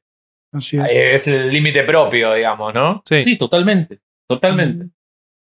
Yo lo, lo que me quedé con el episodio de ustedes, re- repasándolo, es, eh, para los que no me conocen, acá para la gente amiga de herejes, el podcast, eh, soy una persona que camino por la calle e imagino partidos de fútbol, mi, mi vida es como una Muestra el pelota. brazo. Te pido por favor que muestres el brazo. Ah, no sé, ahí hay una cancha, Tiene un 4-3-3 tatuado. ahí- Bueno, Por- yo quiero saber, ¿por qué 4-3-3? Porque es una táctica equilibrada, moderna. Ok. eh, y la más sirve- común, ¿no? es, es O bastante sea, común. tu pregunta es por, no es por qué se tatuó una, una cancha de fútbol con una tarta. Eso es normal, digamos. No, me- ¿Por qué me- El no? tema es por qué A no ver, a ver, a 4-3-3. ver. Tiempo. ¿Por qué no Catenacho? O sea, eso no es raro. No, no, yo- porque yo te voy a decir por qué. Porque yo tengo un puto salero tatuado en el pie. ¿Qué, qué- o sea, ¿crees Ah, que sí. a mí se me va a hacer raro eso? No, no, no, tiempo. Tú no tienes un salero, tú tienes la pimienta. Bueno, un pimentero. el, pues. Sí. el mío fue en la cárcel, Bobby. No sé si el tuyo también. Me lo tatuaron. ah. Eh, no, no, no, a mí fue parejita con mi novia, entonces ligeramente diferente. Su novia de la cárcel. que es 23 centímetros. no. Eh, pero, este. Pero entonces. Eh, Ah, va-. No, sí, que, que, volviendo. Ah. que Larva va Vos imaginando partidos de fútbol. Voy Ajá. imaginando partido de fútbol, con lo cual, digamos, todo lo que ocurre en mi vida lo, lo relaciono, le busco una relación con el fútbol, una metáfora, sea que hay que hacer algo en serio. Yo lo imagino como en un partido. Y algo que me quedó muy grabado del episodio que dijeron ustedes, que eh, salió en el podcast, es que, bueno, el humor es como un, es un revulsivo. O sea, es irrumpe en una situación, mueve la modorra, Sí. y que el humor no se transforma en un humor pidiendo permiso, digamos. Entonces, es como hacer una jugada preparada en el fútbol y decir, miren que voy a tirar una jugada, ¿están todos Sí, de acuerdo? sí, sí, sí. No ofende a nadie. Claro. Cuando tiro la pelota al área, están todos esperándola. Sí. O sea, no, no, pierde Pero- el efecto, Como digamos. Argentina Pero jugando qué- con falso qué- 9 contra Francia, ¿no? Una cosa así. Pero qué pasa, pero qué pasa cuando un Messi o un Neymar te dice, te la voy a poner ahí, güey, y te clava el gol. Bueno, Ese es el gran comediante, ¿no? El te voy a Exacto, decir eso y te vas a cagar de la Claro. risa, güey. Pero ese y es te lo Dave adelanto, Chappelle. güey, ¿no? Ese es Dave Chappelle diciendo: Voy a hacer un chiste en el que voy a decir, I, este, kick a woman in the pussy y se van Sí. a reír. Exactamente. Es una Es verga, güey. exactamente eso. Porque ¿sabés qué pasa cuando pasa eso con los jugadores de fútbol? Me parece una analogía espectacular la que construyeron. Vos no le crees a Messi que se la va, te la va a poner ahí. Cuando él te dice, te, voy a, te la voy a poner en, en el ángulo, Me voy a llevar a siete güeyes y la voy a poner ahí. vos no le crees. Entonces, que lo haga sorprende igual aunque te lo haya dicho, porque el que te lo haya dicho hace que vos no le creas. Y lo mismo pasa con Chappelle cuando te dice que va a hacer un chiste sobre algo que no te deberías reír y él te dice y voy a hacer que te rías y te reís. Sí. Porque el solo hecho de que él te diga eso en el humor, o sea, el humor es sorpresa. Nadie se ríe de lo que prevé. La- la- la- la- el centro, en el centro del humor está la sorpresa. Lo que logra esa gente es sorprenderte con lo que no debería sorprenderte porque te lleva hasta el otro lado. Y me parece que es brillante eso y está reservado para unos pocos. Y además eso rompe con todo. Y ahí es donde se muestra para mí que el límite del humor no es que lo pongamos, podamos imponer o no, es que es absurdo. Solo lo puede imponer una dictadura porque lo que está imponiendo es un límite sobre la persona. Sí, sobre Pero- la comunicación en general. ¿no? Lo que te va a hacer reír, te va a hacer reír. Sí, Y, no, y eso es lo que demuestra Chappelle con ese beat. Cuando dice, voy a hacer un chiste sobre, le voy a patear la concha a una mujer y vos te vas a reír. Y el tipo hace el chiste y vos, en el momento que lo dices, decís, uh, es imposible que me ría con esto. Y termina el chiste y te reís. Porque lo llevó a un lugar en el que no solo te está demostrando que cualquier cosa puede ser graciosa, sino que cuando algo es gracioso, aunque no te quieras reír, no lo vas a poder contener. A mí, a mí y no- eso es lo que él demuestra. A mí, además de todo eso, lo genial que se me hace en Dave Chappelle de ese chiste en particular es que el güey te dice eso, te lleva por un viaje de monólogo y luego hace un callback y, te, y lo tira, güey. Y lo tira Sí. tres o do- dos o tres veces, güey. Y te terminas diciendo, güey, qué pedo. O sea, me hizo con todo su trabajo olvidarme y, y que me diera la impresión otra vez, güey. Sí. O sea, es- Sí. eh, eso se me hizo impresionante, güey, en, en- en ese, en ese show. Y además, ya cuando te, te la aplicó así, te lo repite enseguida. Y con eso creo que cierra el episodio, el, el- el- el show, El ¿no? especial. El especial. Sí. Y te vuelves a cagar de la risa. Dices, no mames, este güey es un puto genio, güey. Sí, sí, es bueno. Es bueno. Yo les agradezco como oyentes, de, gracias a su episodio, pude ir a buscar material de distintos humoristas, eh, varios de los que menciona, Sarah Silverman, que la verdad la- bueno. los tenía, eh, los conocía, pero no los consumía quizás tanto y a partir de ello, eh, y ahora repasando el episodio, lo fui a buscar y es tal cual dice el Corsario. eh, te dice lo que van a hacer y lo hacen y tiene el mismo efecto. Pero bueno, es para elegidos eso. Los normales, los mundanos, digamos, la sorpresa es clave, co- como en el fútbol. Sí. Porque si yo te digo que te voy a gambetear y, y vos me vas a tapar la gambeta. Entonces, eh, reprimir eso es, es parte de limitar el humor, digamos, Lo que ¿no? pasa es que si a vos te tapan una gambeta, le pegas una patada que no juega más al fútbol. la Y mitad. yo, No vuelve a caminar. si mis Claro. compañeros la- las medias no, no las tienen bien de color, les pego a los propios. Claro. A los rivales, a los propios. Sí, sí. Le pegó al árbitro una vez. Eh, eh, este, sí. Sí, sí, sí, sí, sí. No. Yo he visto que lo expulsen un miércoles después de que se jugó un sábado el partido. Se lo cruzaron en la semana y lo expulsaron por las dudas. Este, sí, sí. No, no es un parámetro. Era joven. Sí. Con, el, con, el, con el tiempo uno aprende a no a, ma- a madurar ni a estar más centrado, sino a pegar escondidas. Igual Sí, sí, escúchame, sí. vos Al estás hablando, estás hablando con un tipo que estaba en un equipo de fútbol, se lesionó, estaba con muletas, estaba dirigiendo el partido, se peleó con un compañero y lo corrió con una muleta para darle muletazo. Sí, sí, O sí. sea, ese sí. señor que está ahí arriba no se puede reír te, de vos yo en te este iba momento. a contar algo peor, güey. En preparatoria, iba entrando al salón y el maestro, así, entrando al salón, el maestro, salte Durán. Y yo, ¿qué pedo? ¿Por qué? No he hablado, pero vas a hablar, salte. Yo estoy con ese maestro. Ah, No, lo que yo les quería decir, eh, quizás o digamos, haciendo una especie de conclusión o empezando a hacerla, que me quedó muy grabado y le quería consultar a ustedes, que también tocaron el tema. En esta época, sobre todo, algo que a mí me llamó mucho la atención del episodio y, y que lo veo habitualmente con humoristas o personas de tinte pública, es esto, en la cancha, uno pega una patada, se dice cualquier barbaridad, termina el partido, o al menos lo de los códigos antiguos. Terminó ahí, quedó ahí y no sigue, y uno dice cosas que, o hace cosas que en la vida normal, diaria, no diría. Es un código del fútbol. Ahora, me parece que aprendiendo de lo que ustedes expusieron y de lo que pasa actualmente, ¿qué pasa con esto de las redes sociales y de casos que dieron? Platanito mismo, que se rompe porque ya no es el humorista con su público, sino que es alguien que lo graba, lo saca y bueno, la teoría de la, la cancelación, eh, los haters, la gente ofendida. Digo, ya no quedan, en otra época quedaba entre humorista y público y era ese código, ese teatro, esa reunión. Y hoy hay Twitter, hay redes sociales, Facebook, video con el celular. ¿Cómo se llevan con eso? ¿Qué opinan de eso? Hay que adaptarse obviamente a esta nueva realidad, digamos. No es fácil para, para ese código. Hay más ojos, ¿no? Hay más ojos Bobby. que te pueden linchar. Bobby. La Perdón, luz, estaba acomodando, estaba No, moviendo. ¿qué te pasa con eso? Me, gust- me gustaría tu opinión porque hablamos un montón nosotros del tema de los mensajes que recibimos, de... mm, A, a- a mí, por ejemplo, lo que me pasa, a mí me pasa algo que, que me ha pasado en muchos aspectos de la vida, incluso me pasa con, con, con Sil y, y Larva eh, lo sabe muy bien porque con su pareja somos amigos, digamos, las, las parejas somos amigos y, y las familias.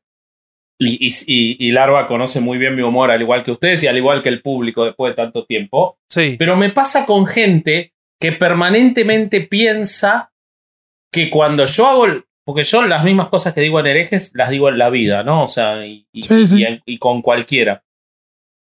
Y mucha gente piensa, por ejemplo, con los chistes que yo le hago a Bobby o que Bobby me hace a mí, que tenemos un problema entre nosotros. Sí, eso nosotros no mucho. podemos. O sea, sí hay No un podemos problema entre ustedes, ser- pero no tiene nada que ver con eso. es tensión No, no, no, sexual. no. Somos, sí. Es tensión Somos las sexual. dos personas más distintas que existieron en la historia del planeta, pero la verdad que a ninguno de los dos le genera un conflicto con el otro. Hacemos humor con ese conflicto que no existe porque sabemos que funciona los Sí. dos, porque Sí, es sí. efectivo. Entonces, nosotros podemos separar eso, a veces la gente no lo puede separar. A mí lo que me pasa con eso es que me importa tres carajos. O sea, yo Sí. si, si, me, si me dicen algo en los mensajes, que por suerte recibimos muchos, que yo lo puedo defender, lo defiendo. Si me dicen una estupidez, no lo contesto. Y si me dicen algo en lo que me equivoqué, pido disculpas. Pero en ninguno de los casos me siento afectado, porque la realidad es que el otro tiene todo el derecho.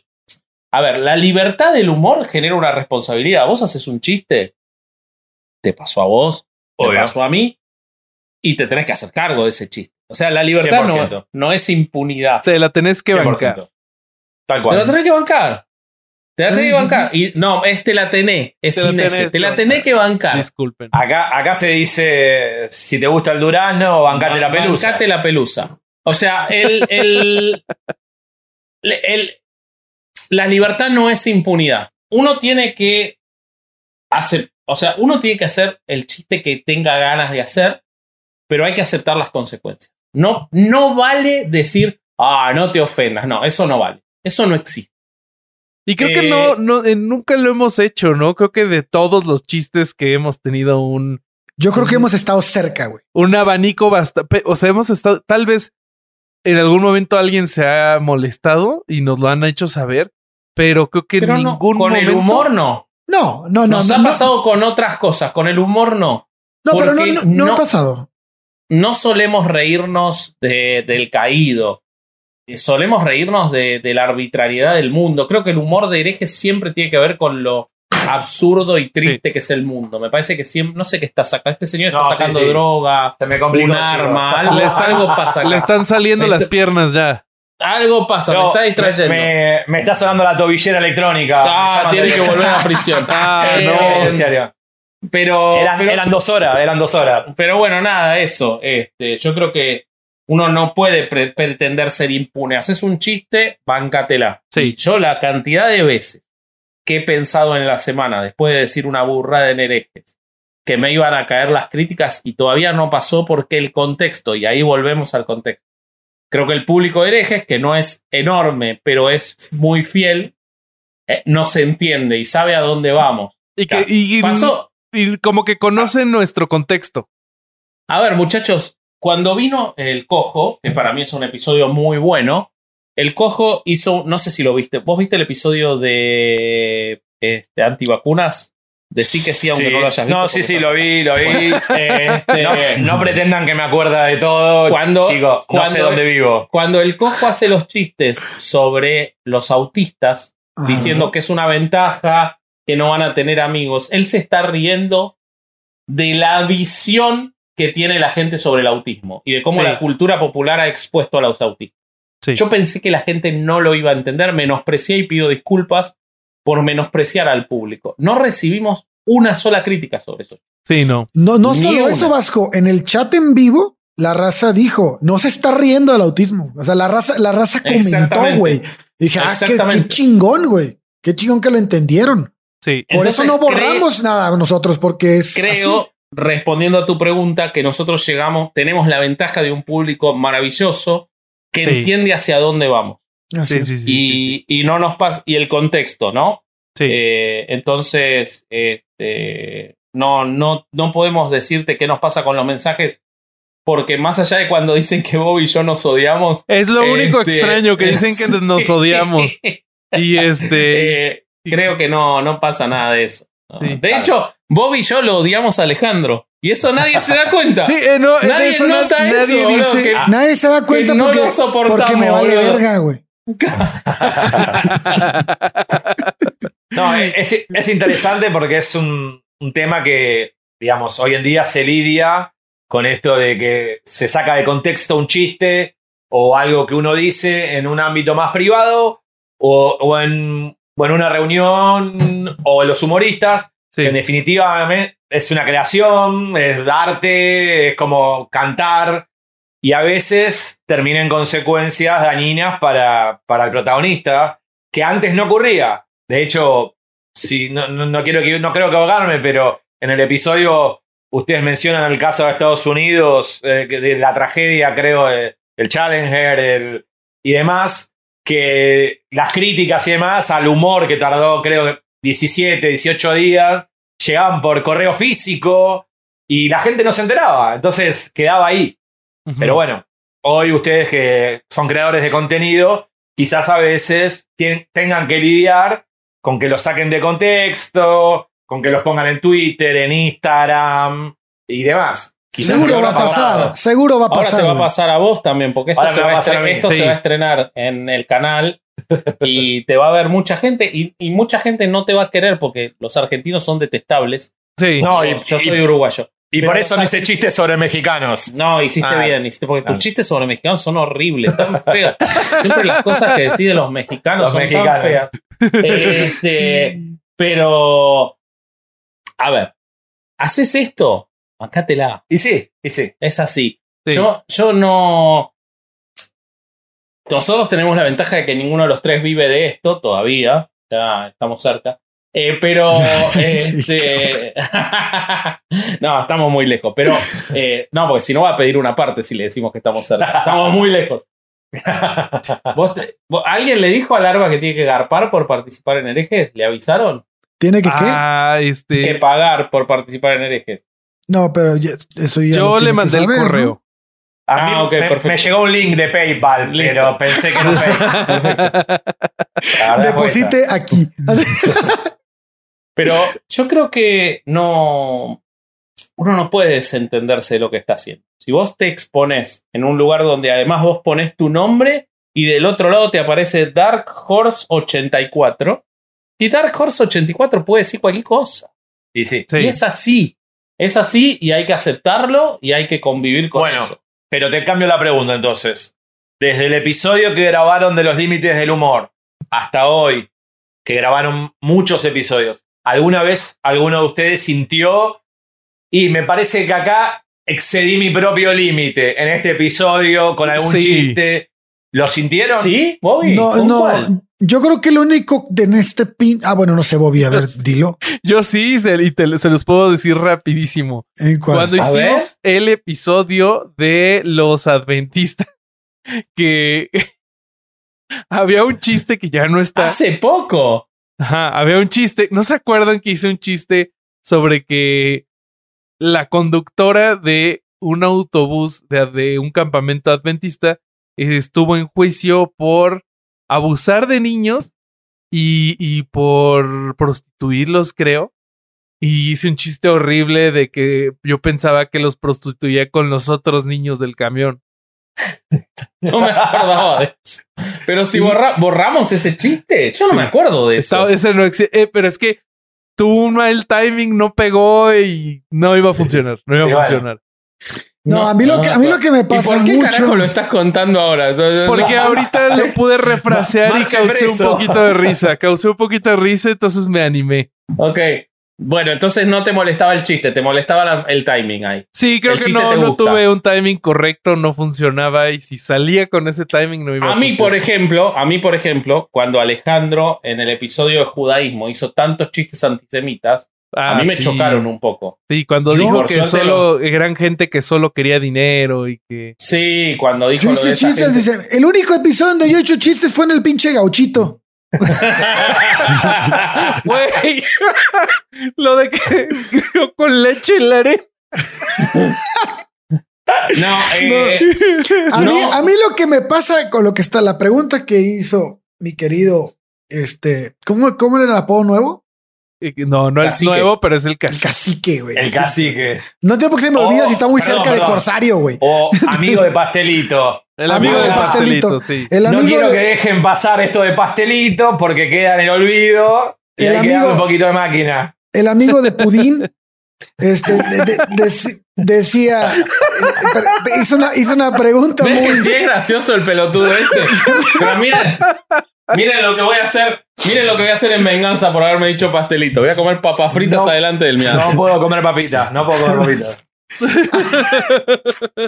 Después les voy a contar quiero, por qué. yo quiero saber por qué, güey. Pero Sí. bueno, vamos a dejarlo como hook para la raza. Pero, pero este, lo que sí me pasa a mí mucho es que, bueno, tú no lo sabes, Larva, pero a mí me cuestan mucho los episodios de abuso sexual a menores, güey. Ok. Y cuando se hacen este chistes, o sea, no digo nada, güey, pero se me dificulta mucho de hecho, le reírme, güey. cuestan mucho más los chistes que el abuso sexual a menores. Vos sabés que es, es paradójico eso. No me los puedo reír, le güey. No, no, no, o sea, es algo, es algo en mí que dice, ya hasta aquí llegaste, güey. O sea, ya no, ya no, ya no. te- y a veces me hacen reír, güey. Pero este eh, sí es un, un límite que yo pongo. No, no sé tú, Y- Vasco, pero yo veo eso como un reto. Sí. No, no tienen que verlo como un reto porque me han hecho reír con eso. O sea, sí, sí me ha pasado, güey. Pero la mayoría, sí, un 85% de las veces yo no me río. Y no, y, y, y no me río por, por un, por un pedo que yo tengo, ¿no? Personal, que, que lo he platicado con ellos dos y digo, güey, a mí me- es un pedo que yo tengo que superarlo, güey. Y este, y, y pienso que en ese, en ese, si tu pregunta va enfocada a cuándo he sentido que nos estamos pasando de verga, güey, ha sido, ha sido en esas situaciones. Bueno, De pero hecho- en ese caso lo que se están pasando de verga son los Son curas, los no padres, son los padres. Totalmente. Sí. Pero por ejemplo, Bobby un día hizo un chiste de un, de, un- de algo que yo estaba comentando Hoy vamos a, hoy Bo- Y yo- Bobby va a y salir yo- cancelado. Hoy y yo, yo, le, y yo le dije a Bobby, ese sí no, güey. ¿Te acuerdas? No, ¿Te no acuerdas me que te dije? ¿No te No. acuerdas? no. Que era que, que estábamos hablando de, de, de que de cuando estaba en el juzgado, el hijo de una amiga mía era muy cercano a mí, platicábamos un chingo y tú hiciste una broma de eso, güey. Y yo te dije, no, güey, ese sí no, güey. Ah, sí, ya me acordé. Ah, ya me bueno, acordé. este tipo de cosas a mí no, no, no me gustan, güey. Pero entiendo que es un pedo mío, güey. O sea, es, es un, un No, me yo- parece legítimo. O Sí, sea, será legítimo, creo- pero creo que no todos los chistes son buenos. Creo que uno tira y después se puede recular, se pueden borrar. Es nuestra decisión porque son nuestros chistes. Sí. Creo que estaría mal que le borremos un chiste a un invitado, por ejemplo. sí. Eso Eh, nunca va a pasar. Nunca va a pasar Eh, en esta nueva administración. Es nuestro derecho porque son, eh, es, nu- son nue- es nuestra propiedad intelectual. Ajá. Eh, pero me parece que es absolutamente legítimo que a vos no te cause gracia eso. Me parece que no todos los chistes de eso son buenos. Me parece que a veces el límite entre nos estamos riendo de, las, de lo horrible que es o nos estamos riendo del chico abusado, ese límite es difícil de encontrar, hay que buscarlo. Eh, me parece que también es importante que siempre quede claro que no se violan más chicos porque uno haga chistes. Y que el verdadero criminal es el que viola chicos y no el que hace chiste. Aún el chiste más horrible. Sí. Como el verdadero criminal, volviendo al episodio, son los políticos que permitieron la existencia de una guardería en un lugar donde se podía prender fuego y no los chistes de Platanito. Sí. Porque pareciera, pareciera que de lo que ocurrió en la guardería ABC era, ¿no? Que el imputado era Platanito. Pareciera que el que prendió fuego a los chicos sí, es sí, Platanito. es Sí, cierto. sí, sí. Y que Sí, es si cierto. Platanito no hubiera hecho eso los chistes, los chicos estuvieran cual. vivos. Entonces, estarían, perdón, estarían vivos. Entonces, nunca tenemos que correr ese. Sí. Por más horrible que sea el chiste, si no existieran quienes cometen las atrocidades que llaman a los chistes, los chistes no estarían. Entonces, yo entiendo y coincido y puedo hasta aceptar el límite que puede tener Alejandro. Lo, estoy de acuerdo ahora. Eso no quiere decir que nos olvidemos de la realidad, que la realidad es, el horror ocurre, bromiemos o no. Y, y los chistes muchas veces hacen que permanezca en la memoria y les voy a decir una cosa más, es posible, es posible que el chiste de Platanito haga que tengamos mucho más presente la tragedia de ABC que si no hubiera existido el Sí. chiste de Platanito. Sí. Yo como conclusión y, y escuchando nuevamente el episodio para, para este encuentro que les vuelvo a agradecer enormemente a Cuatro ustedes. veces, cuatro Y- veces. Cuatro veces. O cinco. Eh, tengo problemas de insomnio para todos los que nos están escuchando también, entonces uno recurre al contenido que le gusta. Creo que es eso. Yo compartí 100% con ustedes en ese episodio que no hay límites para el humor, no debiera existir un límite impuesto por alguien. Nadie es quien para imponerme a mí hasta dónde puedo hacer humor y hasta dónde no.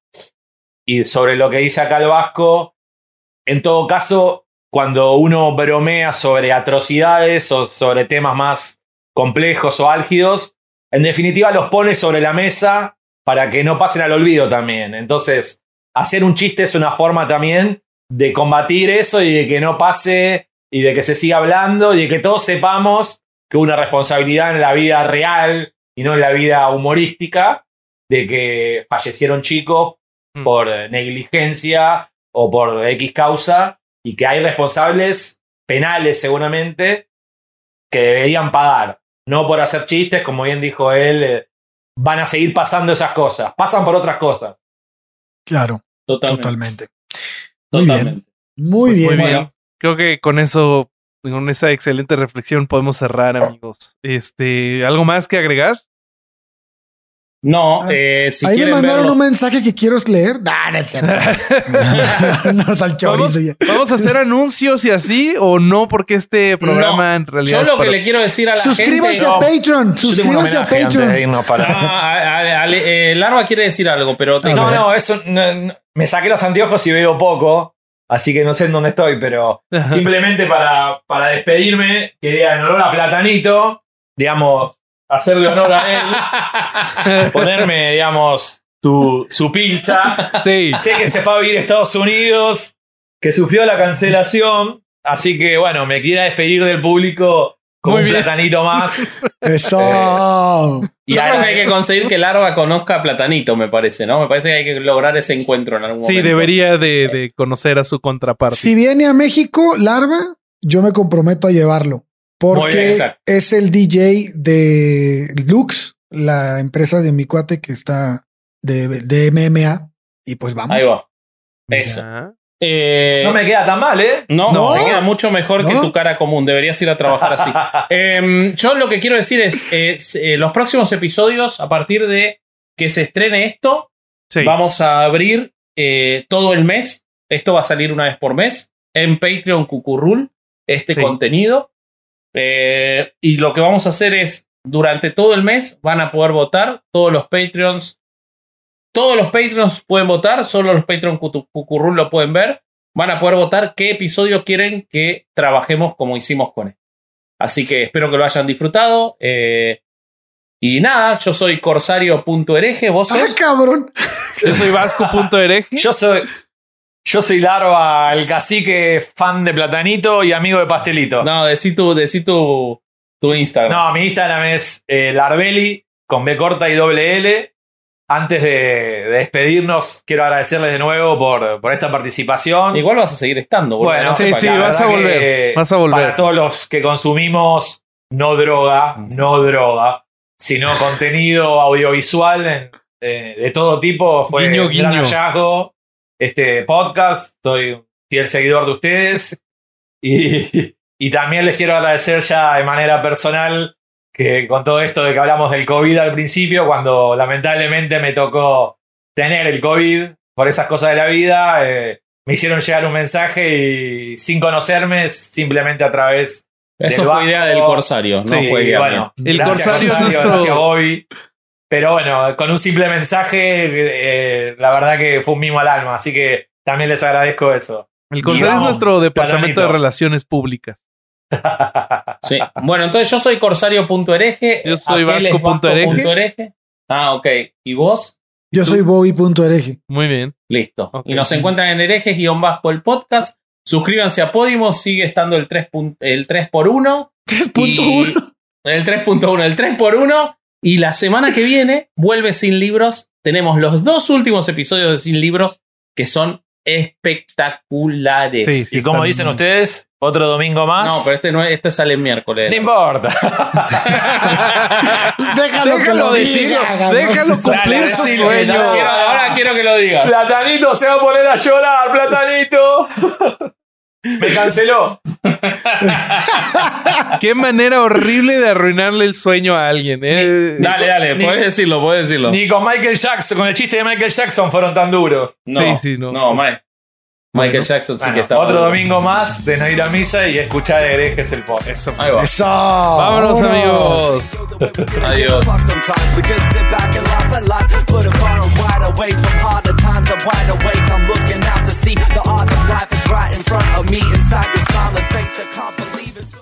¿Estás listo para convertir tus mejores ideas en un negocio en línea exitoso? Te presentamos Shopify. Tal vez no lo sabías, pero nuestro podcast More Than Mamis es un negocio y lo empezamos por supuesto para desahogarnos y hablar sobre la maternidad, no para convertirnos en expertas de ventas y del e-commerce. Así que sí, necesitábamos ayuda para vender nuestro merch y poner en marcha nuestra tienda. ¿Y cómo suena con Shopify?